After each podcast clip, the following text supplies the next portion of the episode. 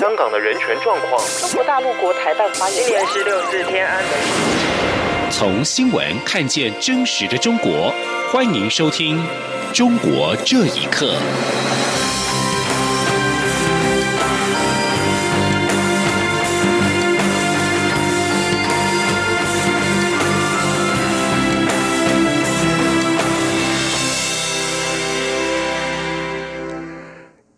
各位好，欢迎收听《中国这一刻》。中国大陆国台办在今天宣称，两岸协议仅规范涉及贸易的农产品，两岸没有猪肉贸易，因此无需对台通报非洲猪瘟疫情。而海基会在下午表示，协议也包含安全卫生资讯，陆方说法曲解协议内容。中国大陆国台办发言人马晓光在上午表示，海峡两岸农产品检疫检验合格协议规范涉及两岸贸易的农产品以及食品安全资讯的通报，但台湾没有进口大陆猪肉，因此非洲猪瘟疫情通报并不适用于上述的协议。对此，海峡交流基金会发言人管安路在下午表示，陆方说法跟协议内容有出入，已经曲解协议。他并且援引协议原文表示，双方同意及时通报进出口农产品重大疫情及安全卫生讯息。虽然两岸并不涉及猪肉贸易，但非洲猪瘟疫情是属于安全卫生讯息，陆方当然有必要通报。同时，他也提到，陆方辩称不是大规模疫情，区域平稳，总体可控，但又通报世界动物卫生组织，这就代表绝非零星的疫情，说法前后矛盾。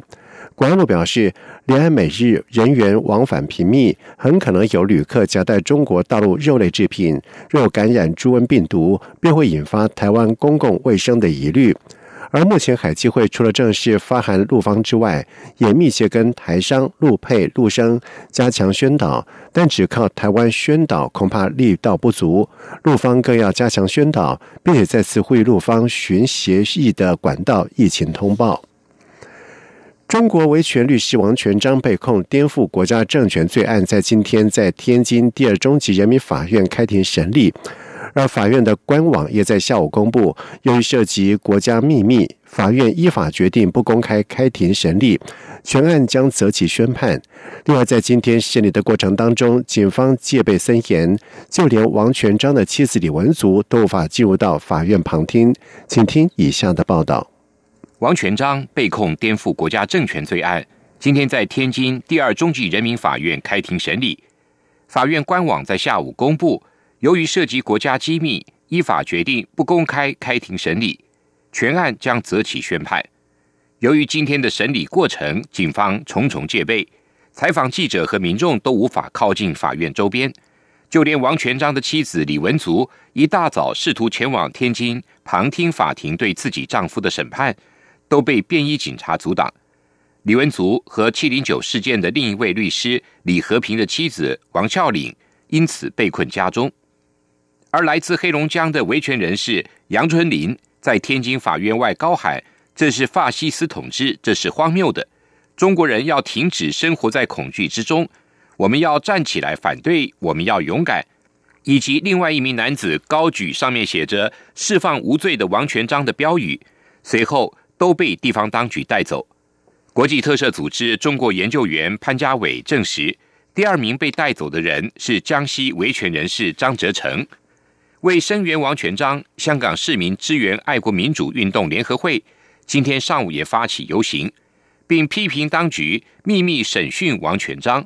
包括香港中国维权律师关注组、台湾声援中国人权律师网络等团体，昨天也发表联合声明。认为王全章获得公平审讯的权利从未受到保障，并指中国政府多次侵害王全章不受秘密羁押的权利及获得有效律师辩护的权利，要求立即无条件无罪释放王全章。中国领导人习近平六年前上台后，加大力度打击异议人士。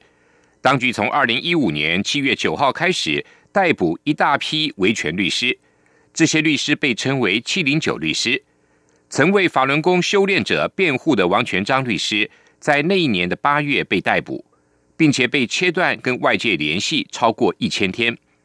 七零九事件共拘捕了超过两百名维权律师和相关人士，其后多人已经受审，判刑或释放。王全章是最后一位受审的维权律师，包括美国、欧洲联盟以及国际人权组织都曾声援王全章。央广新闻整理报道。为了阻止民众庆祝圣诞节，在中国除了北京跟上海等主要的城市之外，很多地方都禁止公共场所悬挂带有圣诞节气氛的装饰或者是圣诞树。而成都秋雨圣约教会福音堂在平安夜甚至遭到了当局强硬的扫荡，教会用品被搬走，信徒并且表示，在警察的监控之下，不准他们集体过圣诞节。如果被发现，将会被公安拘留。请听以下的报道。秋雨教会遭到成都警方驱散的行动持续不断。平安夜上午，教会福音堂被十多名警察和宗教局人员登门查抄，教会的诗歌本、圣经及电脑等用品被强行搬走，教会门锁被更换锁头，贴上封条。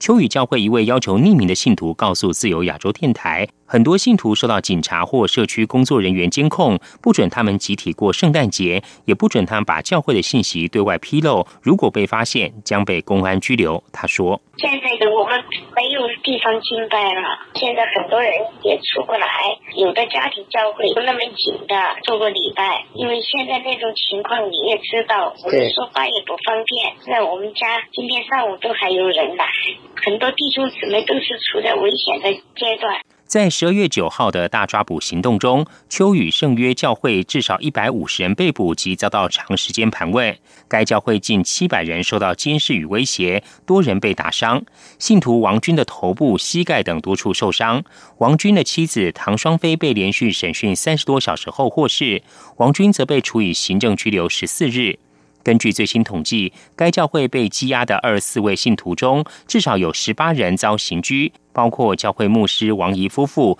教会长老李英强等。其余被指定居所监视居住或失踪后下落不明。除了成都秋雨教会外，广东东莞一家庭教会信徒王女士指出，圣诞节期间公安不准他们聚会。王女士说：“我们这里凡是家庭教会都不允许聚会。”呃，除非我们都是偷偷的聚会，圣诞节都不呃，圣诞节的节目都不敢搞。现在都很多的家庭教会都没有搞的，全国各地都是这个情况。凡是能聚会的公开聚会都是三次的，那他们就可以聚会。不过，在一些一线城市如北京、上海等，商场仍然有很多圣诞装饰摆设，主要的教堂活动如常。环球时报总编辑胡锡进更在网上发文，指他从未听闻过政府下令禁止过圣诞节。央广新闻整理报道。而国际社会是一直关注大陆当局持续打压意见人士。香港智联会也在平安夜把收集到的上千张的圣诞卡寄给身处在监狱里面的维权人士，希望鼓励他们以及家属要坚持下去。智联会大约二十人在二十四号由中环的汇丰银行总行出发。游行到邮政总局，把月初开始收集到的一千三百张的圣诞卡寄给包括在狱中病重的六四天网的创办人黄琦，以及失踪超过一千两百天七零九案的被捕律师王全章和另外一名七零九案律师余文生，向他们送上香港市民的祝福跟支持。智联会也表示，他们同时将圣诞卡给中国国家主席习近平以及国务院总理李克强，要求释放他们这些维权人士。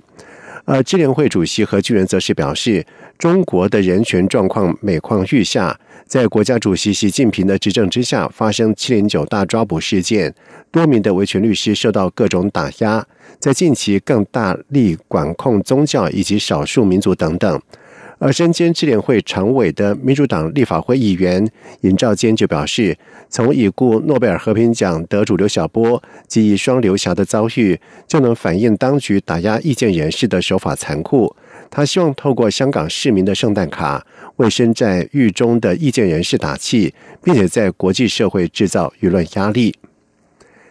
新疆当局抓捕少数民族范围已经是扩大到了文学领域。著名的文学家阿塞阿比奥在一周前，在原因不明的情况之下，在家中被多名公安带走。另外，民众表示，中国在新疆设立的政治在教育营还在持续的进行当中。中共利用各种的办法来掩饰事实，情况并没有改善。请听以下的报道。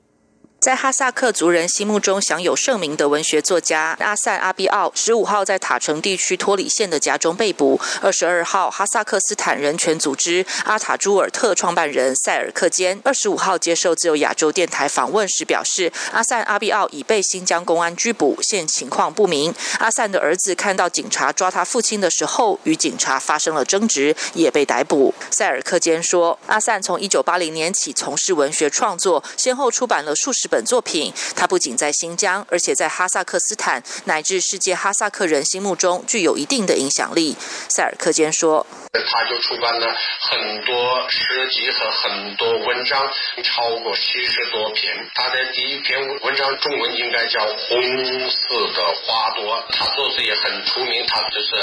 年轻的白杨树和梦中的女孩，他呃还开始关注中国哈萨克文学的弱点，因此他就开始研究哈萨克的理论性的批评批评文学领域，他就开始关于批评文学的批评。自由亚洲电台记者曾致电新疆托里县公安局办公室及托里县政府，但始终无人接听。二零零九年新疆七五事件后，当局对穆斯林采取了更为严厉的宗教压制。措施导致穆斯林强烈反抗。最近三年，新疆多地政府大兴土木新建或改建监狱，将数以百万计的少数民族穆斯林强行关入所谓的去极端化教育学习中学和职业技能教育培训中心。在国际社会强烈谴责下，中国政府不久前承认新疆存在政治再教育营。中国外交部发言人辩称，这些教育营是用来教育宗教极端分子，帮助少数民族学习汉语。昌吉州奇台县。一位要求匿名的穆斯林说：“当地的情况至今未有改善。没有，没有，没有改善，还是继续。中共现在用各种办法掩盖这些事实，然后呢，他们就呃实行自己的计划。新疆现在还在建一些工厂，制衣服啊，做什么这些工厂，把这些人抓在呃教育营以后。”让他们在那边工作，每个月工资也就是三四百、五百这样子，逼他们说是国家给他们找的工作。哈萨克斯坦人权组织阿塔朱尔特呼吁联合国人权委员会和民间力量关注中国新疆的现实状况，敦促中国政府尊重少数民族人权，停止迫害穆斯林。以上新闻由央广整理报道。创立民间组织中国人权观察的秦永敏，在月前因为颠覆国家政权罪被判刑十三年。家属透露，秦永敏在狱中遭受到迫害，包括被人全天候的监控，又被迫参与体力劳动。家属担心秦永敏会采取激烈的方式来抗争，危及到性命，呼吁国际社会向中国施压。邱敏在目前被囚禁在湖北潜江市的一座监狱。他的妻子赵树丽在十二月初探监之后，在上个星期发表声明，透露丈夫在狱中遭受到不人道的待遇。而根据赵树丽的形容，患有高血压的秦永敏被迫参加重体力的劳动，而狱方每天安排十几个犯人，二十四小时随身的监视他。就连会见亲属，也有多名的犯人跟狱警贴身监视。秦永敏爱阅读，但是狱方却禁止他看书跟写作，只允许他阅读指定的材料。而民间组织玫瑰团队也关注到秦永敏在狱中的安危，成员吴丽娟谴责当局无视秦永敏应有的权利。而中国人权观察观察员季新华就估计，当局根本不想看到秦永敏活着离开监狱。而六十五岁的秦永敏长期从事跟中国人权有关的工作，曾经撰文声援已故诺贝尔和平奖得主刘晓波和名誉人士李旺阳等人。而据了解，在上个世纪七零年代起，先后被拘禁接近四十次，累计入狱超过二十年，包括在一九九八年因为颠覆国家政权罪成判刑十二年。二零一五年一月，公安以接受外媒采访以及写文章过多为由，行政拘留了秦永敏，而其后以颠覆国家政权罪起诉他。在今年七月，他被裁定罪成，判刑十三年。以上，中国这一刻，谢谢收听。